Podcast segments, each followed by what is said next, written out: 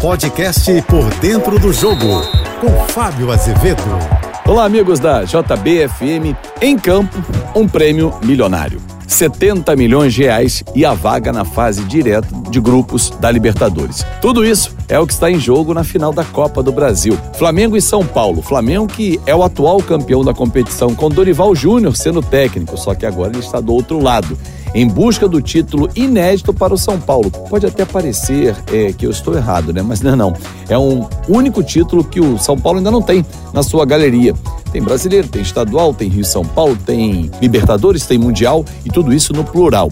Copa do Brasil não tem. Claro que o São Paulo disputou menos competições em relação aos outros adversários, porque antigamente quem jogava Libertadores, e era um hábito São Paulino, não jogava a Copa do Brasil. Hoje em dia não entra mais à frente, como no caso dos dois que entraram na terceira fase da competição.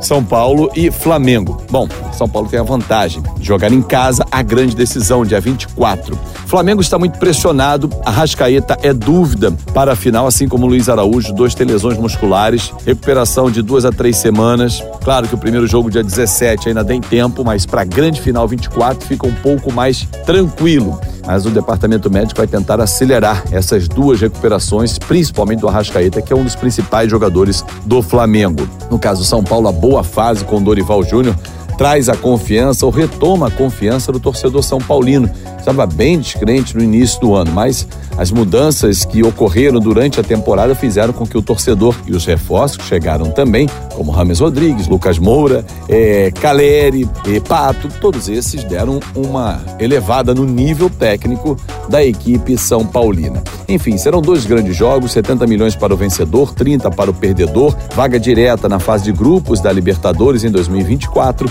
e a certeza de um grande duelo e quem sabe de uma lei do ex, porque Dorival era o técnico do Flamengo ano passado, campeão da Copa do Brasil, foi demitido e agora tem a chance de dar o troco mostrar ao presidente Rodolfo Landim que ele errou e muito. Aliás, o Flamengo está pagando o erro dessa demissão até agora, porque das sete finais que o Flamengo poderia fazer na temporada, ou sete competições que poderia disputar títulos, cinco já ficaram pelo caminho. Essa é a sexta oportunidade, porque no brasileiro seria a sétima, esquece, né? A diferença para o Botafogo é absurda hoje do Flamengo em busca desse título. Então, realmente é só a Copa do Brasil e é muito pouco para o tamanho do time, do investimento feito e pelo que está se entregando na temporada.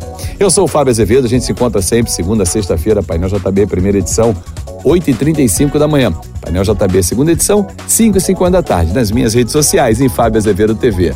Uma ótima semana. Você ouviu o podcast Por Dentro do Jogo.